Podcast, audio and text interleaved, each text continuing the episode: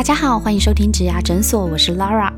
这个节目里，我们会讨论履历面试技巧，分享职场人际难题，还有各种职缺和产业的解析，以及优秀的工作人物专访。希望可以陪你度过职业倦怠的苦闷，走过转职焦虑的彷徨，让我们一起闪闪发光吧。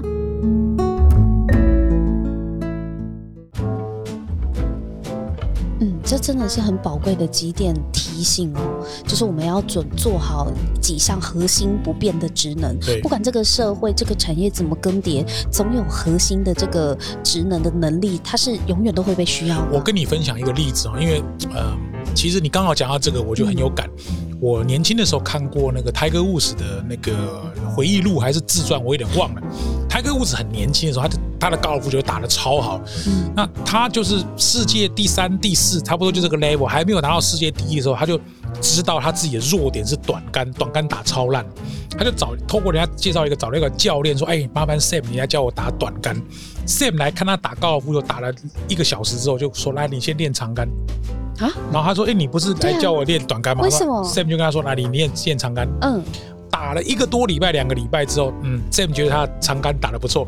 本来泰戈伍兹以为他开始教他打短杆了，结果来没关系，长杆继续练，就是这样。透过他的方法，把长杆的那个握杆的方法跟打长杆的方法大概改了，比如说好像三个月，我有点忘了，嗯，他就拿到世界冠军了。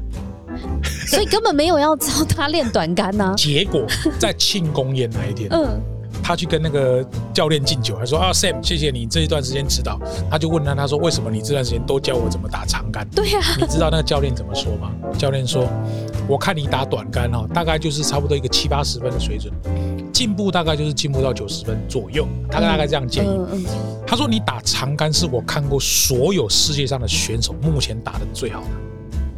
你的程度也有可能从一百二十分直接打到一百五十分，所以你的策略就要改。你的策略就是一杆就上国林，第二杆就进洞。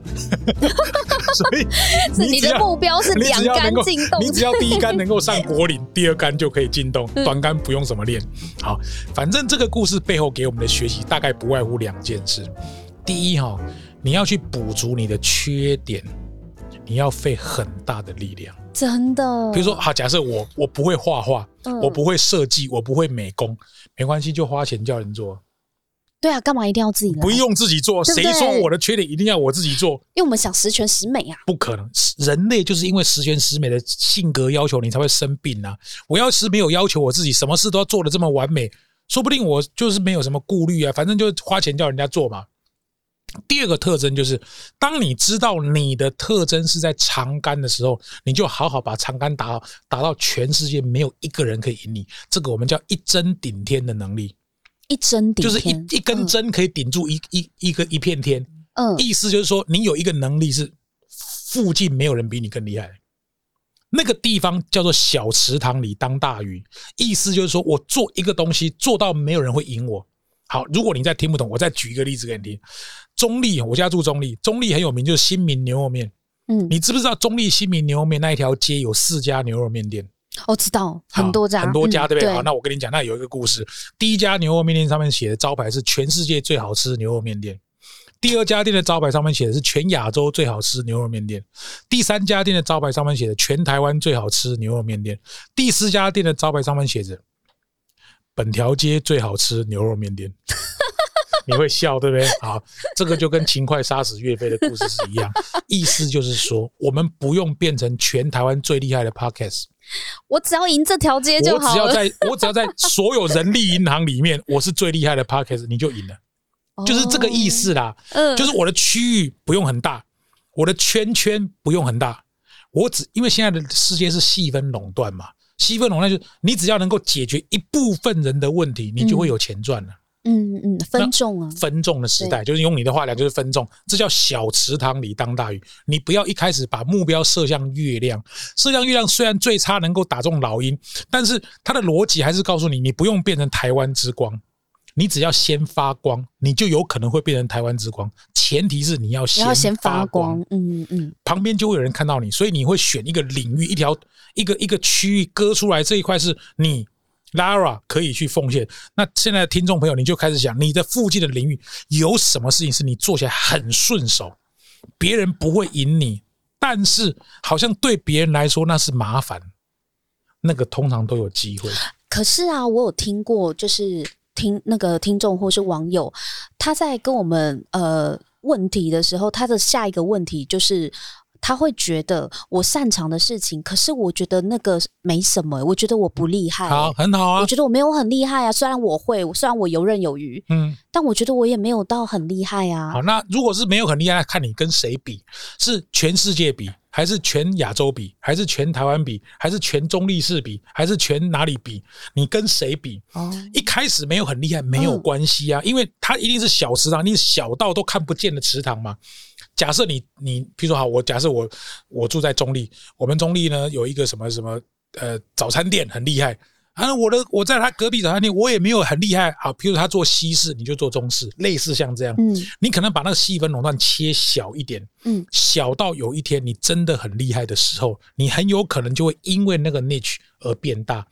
我其实蛮相信这个，因为一开始我在做职业讲师的时候，我发现一个弱点，因为我们自己做过 HR，也做过学员，嗯，公司请来的老师大部分很会讲教条，我都不爱听，而且我每次签到我就走了，都理论对不对？我很我很讨厌听这个，而且那个教案厚厚一叠，然后都是英文翻译的，我超讨厌这种教案，那都是美国人带进来台湾。骗我们这些人 听不懂的那个教案，我很讨厌这种教案，因为那个对我来讲吃不下去。很多人就很多人就觉得那美国来的教材都觉得很厉害，我根本吃不下去。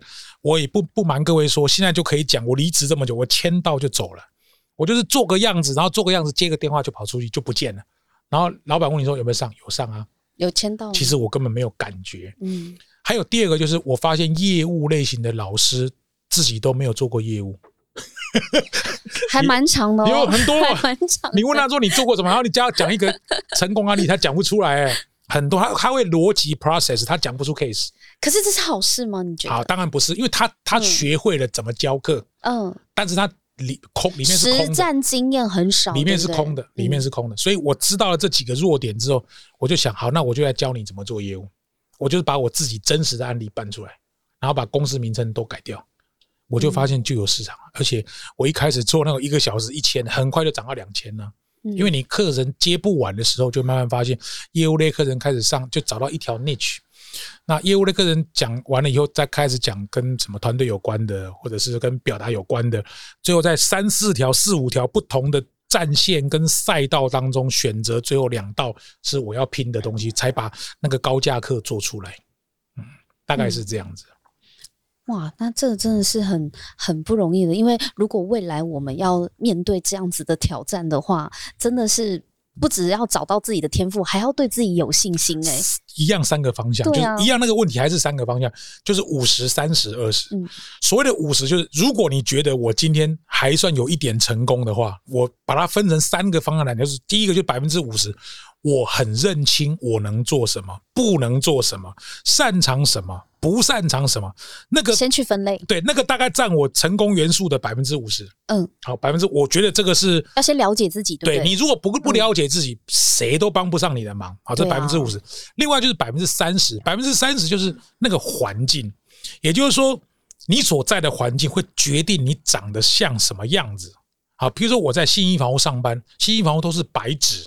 他们都是没有做过防重的，我也没有做过防重。我们久而久之就会长得像一种人。你在一零四工作，如果一零四是一种氛围，你就会长得像一零四的那种人啊。你在哪里？你是工程师，就会长得像工程师那种人，那个叫环境。嗯，五十、三十、二十，那个二十叫什么？二十就是 mentor，有点像导师，导师就是你的贵人呐、前辈啦、giver 啦、师傅提你、师傅啦、拉你一把的那种人。如果你有遇到。其实你就会相对比较顺利，因为你跟他学。对，所以哈，你就会想啊，那五十、三十、二十，你可以控制什么？你第一个，你可以控制五十。如果那个五十你真的控制不了，你还可以控制一样东西，因为环境很难控制。那个二十很容易控制，就是你只要谦卑、谦虚，会愿意问别人。人家都会好为人师嘛，你只要问他就会愿意讲，那个二十趴就会很容易出现。你其实你的贵人都是这样来，人就是很喜欢拉你一把，拉你一把，他就会显得他比较高，你比较低，没关系，给你给他帮帮久了，有一天你比他高的时候，你再顺便拉拉一下，嗯其实社会就是这样嘛，你帮我一把，啊我帮你一把，大家互相啊帮，水，水帮鱼、啊，就是这。样。所以我其实蛮幸运的是，很多贵人，就像我在掌声里面，我我也路过，那我其实也蛮了解我自己，反正不足不足，就是我承认我不会打短杆，不会就不会，其实也无所谓，嗯，我只要知道我长杆很厉害就可以了。诶，那宪哥，我想问一下，假设说，因为像口说啦、简报表达这一类，原则上就是您的长杆制胜武器，可以一一一杆进洞。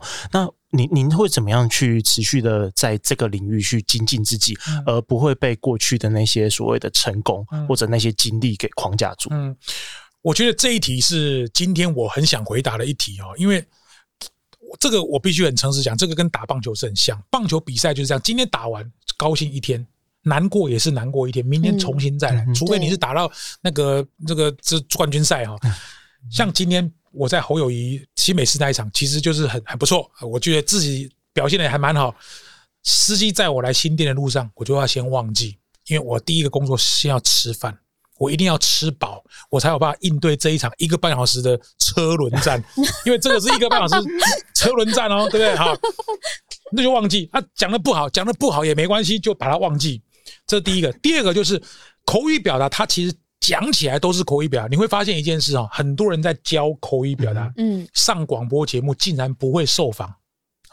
很多这种哦，他自己口语表达能力很好，对，然后广播主持人问他，他答不出来，他就说那要有访纲啊。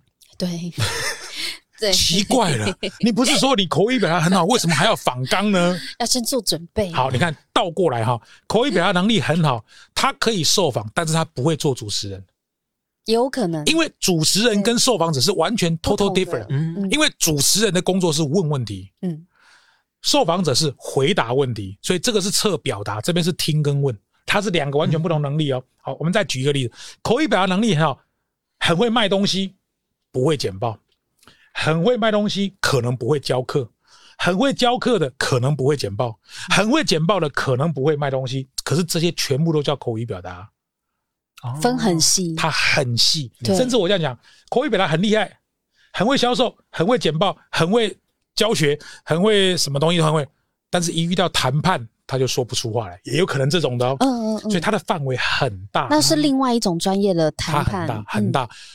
口语表达不是说你舌头灵活、反应快，它就叫口语表，不是的，嗯，它是要依照不同情境，主持人问的不同问题，把自己的角色扮演好。比如说，以谈判的角色来说，他应该不能话多，对。理，论上是谈判的时候不能话多，对不对？哈，如果我是 sales，可能话要很多，但是比话多更重要的反而是听跟问。对，好，那如果我是受访者，受访者就不能一直听跟问，受访者要做球，做球给主持人杀，主持人只要杀到我会讲的题目，今天分数就会很高，，yes，然后听众又要觉得有收获，对不对？对，所以你如果我讲话，我讲话都是这样，嘛讲两句就据点，讲两句就据点。然后这两个主持人就，嘎，你这个两个这个 这个来宾嘛，讲两句就据点，你们好歹把战线延长，让我有想象空间嘛。那个球都没有做好，还有都扑空，对，所以这个是完全不同能力，真的不要把自己能力高估啦，不用把自己能力高估。所以一样啊，工程师也是一样，你会设计 A 产品，不见得会设计 B 产品，它逻辑是一样。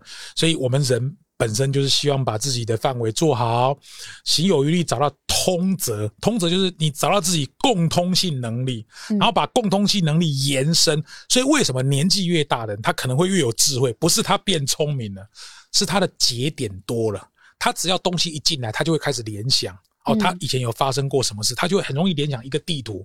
年轻人他有的是时间，但是他没有的是那个节点，大脑里没有嗯经验，他没有办法运作那个东西。所以他需要去试错，去累积经验一，定要试错嗯不可耻。三十岁、三十五岁前，我觉得都可以试错。你看，我今年五十三岁，我电影、电视做做没有很成功，其实我伤很重、欸，嗯，嗯，伤其实还蛮重，只是我就会安慰我自己说，没关系啊，亏了钱我就再赚就好了。那你因为你有刚刚讲的那些能力啊，所以才会不担心就是赚钱这件事情。可是如果我们现在的上班族的话，他就是要具备刚刚宪哥讲的简报力、业务力跟团队表达的、嗯团队协作作的的能力能力。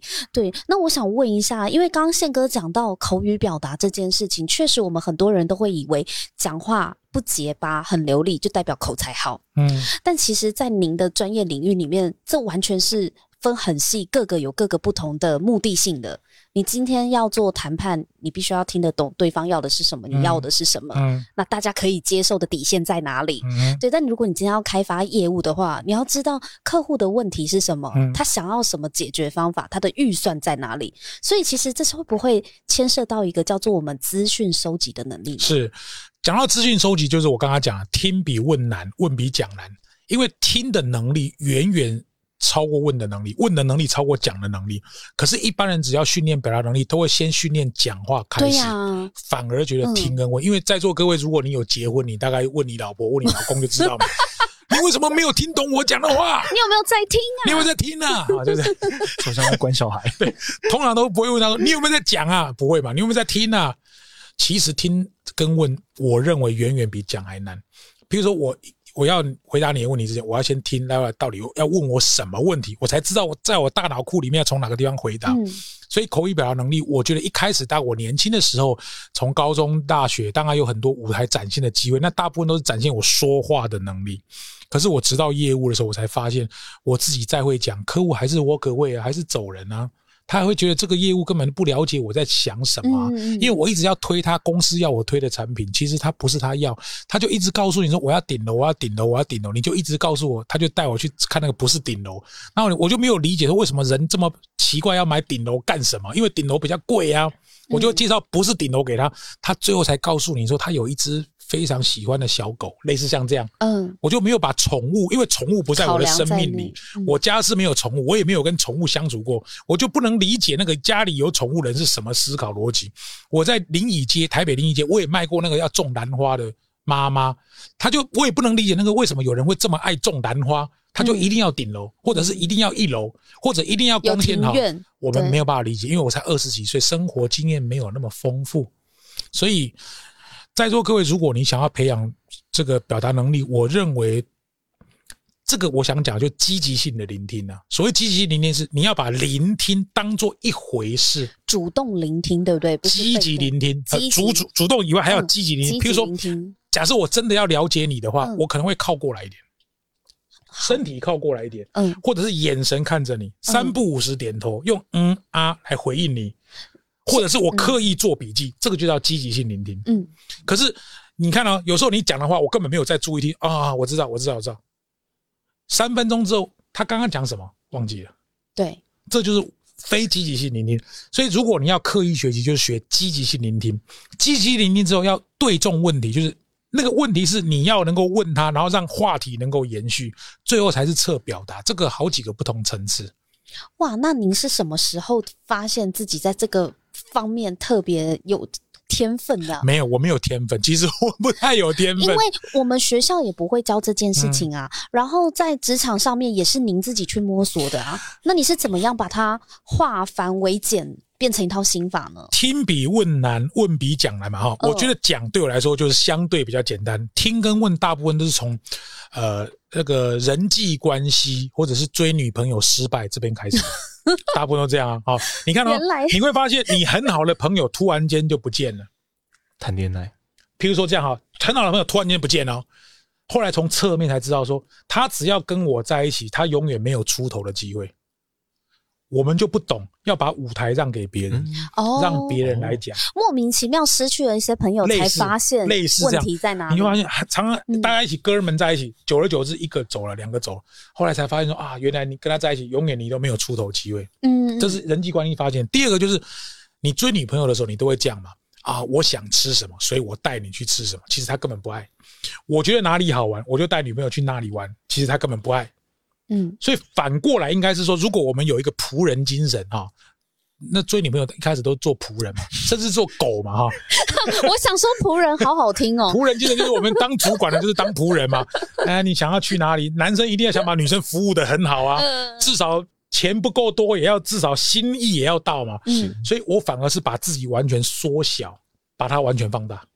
所以，如果你有这种思维，是你愿意看到别人，把自己，我不敢讲完全缩小，缩小到一种极限，把对方看重一点，这就是同理心的开始。你认为他的问题跟你的问题一样重要，甚至比你问题更重要的那一刻，就是真正学会积极式聆听的。那宪哥怎么样看待现在这个社会上的年轻人啊？他们身上可能最缺乏的是什么呢？如果你要给他们建议，要回答这个问题，因为这个嗯。问题一听就知道陷阱嘛。我怎么有资格来讲现在年轻人最缺乏什么？不是你就看你家的儿子啊，我这样对呀。我这样说好了，我先说建议啦。现在年轻人嗯。最最大的优点好了哈，他们时间多，他们资源多，嗯。山西能力比我们好很多，然后他们的呃人生的色彩多很多啊，我觉得这是年轻人最大的优势。当然，这个优势背后可能就有一些限制，譬如说，他们因为选择多、机会多、看得多、听得多，他就会遇到一个问题，他不知道怎么选。选择困啊，难比，如说以前嗯我气管系毕业，能够做的工作可能也没有现在这么多啊，所以呢，他们可能就会有选择性困难的问题。第二个，嗯因为父母亲相对的财务条件好一点，他们没有那么积极，被迫一定要有收入的压力，嗯，或许他的没有压力斗志可能会因为这样丧失一点。第三，寻找自我的过程，可能旁边没有人帮忙，他们会有一段时间陷入迷惘。这个我觉得可能也比我们严重，所以我给年轻朋友三个建议。第一个就是寻找自己的过程中，不用自己一直去寻找，你可以透过方法，比如说一零四可能有一些呃直癌的检测啊，性向测性验啊、向测验啊，你的灵魂住了谁？类似像这样的东西，你可以透过工具跟管道嘛，因为你自己找不到，你可以透过或者你什么都不想，那你问朋友嘛，哎，你觉得你眼中的我可不可以你跟我讲一下？那人家都会跟你讲，大部分都是好话，哎讲一点嗯不难不不会太难听的话，父母亲给你一点建议，我觉得问别人也是一个方法，这是百分之五十，百分之三十就是环境，环境就是你只要不讨厌，原则上就是先可以接受。好，譬如说我举例来讲，我不喜欢抽烟的环嗯境，假设这样哈，那只要有抽烟的环境，我就不要去；嗯，只要不抽烟的，比如说这个不抽烟的环境都女生，那就去试试看。嗯 类似的哈，因为你只要不讨厌，就去试试看。很多人是这样，他这个不要做，那个不要做，那个不要，等到全部都删掉，那就没有你的工作可以做啦。然后他就说我找不到我自己要做什么。对我反而觉得不要这样，你只要其实只要不讨厌就可以。像我有些年轻朋友，他们是这样，他说他不想做保险，有人这样说啊，哦，对呀、他说他不想做保险，不想做直销啊，不想做保险，那你会发现删掉都是业务啊，对啊，好就排斥一样嘛，人多的地方不要去。当你大家都认为不去不去，一堆人进去的时候，他说不定就成功了。所以我反而觉得。你可能先不要排斥一些东西，或不要用刻板印象排斥这不要画。地自是限是的，对不对？是的。嗯，业务工作没有那么可怕，而且这些公司能够屹立不摇，能够股票上市大到一种程度，它也不会是差的公司，可以先不要先排斥它。第三个就是可能要先试着找找看你的职业的贵人 mentor，如果这个人不会在你身边，可能那个一零四的网站 Be a Giver，你可以去问问几个问题啊，职涯诊所很多，或者多听一些演讲，不用花钱，也不用花大钱的演讲。如果像我们这种五十几岁，如果有二十几岁人写信给我，他如果愿意很真诚，我一定会百倍回报他。一定呢、如果你今天听完我一个 podcast，然后你写了一个啊两三百字的问题来问我，你说我会不会很认真回？我一定很认真回，嗯，我不会说我没有空。宪哥也是我们植牙诊所的 giver，所以大家可以在上面指定回答，就是指定他问他问题，对他 这样我会不会 loading 太重？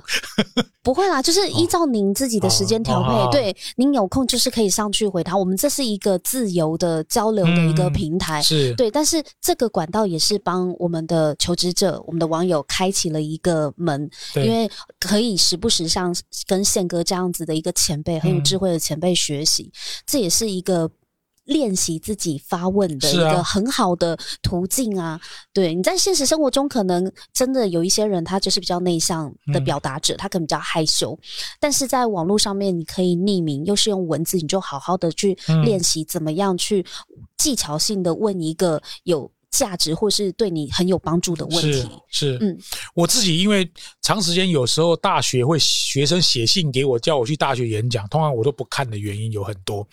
当然，主要的原因是因为他写信也是没头没尾。亲爱的谢先生，你好，我们学校有一场演讲，不知道你有空吗？啊、你的报价是多少？谢谢。哈，类似这样，类似就这样，就这样这。超像那种罐头戏，对就每个老师都傻那我干嘛要回？我干嘛要回？那我回了，我不是白痴吗？谢先生，下一个就换陈先生。对呀，他就改那个啊，就其实这就你看就知道这不对的大家先别走，我们下一集继续讨论哦。如果你喜欢今天这一集的内容，别忘了到 Apple Podcast 帮我们打新评分和留言。假如你有更多问题想要问，欢迎到植牙诊所来发问哦。我们每周都会更新，欢迎你投稿想听的主题给我们。投稿链接在节目资讯栏里，请订阅 Podcast 频道和追踪我们的 IG。我们下次见喽，拜拜。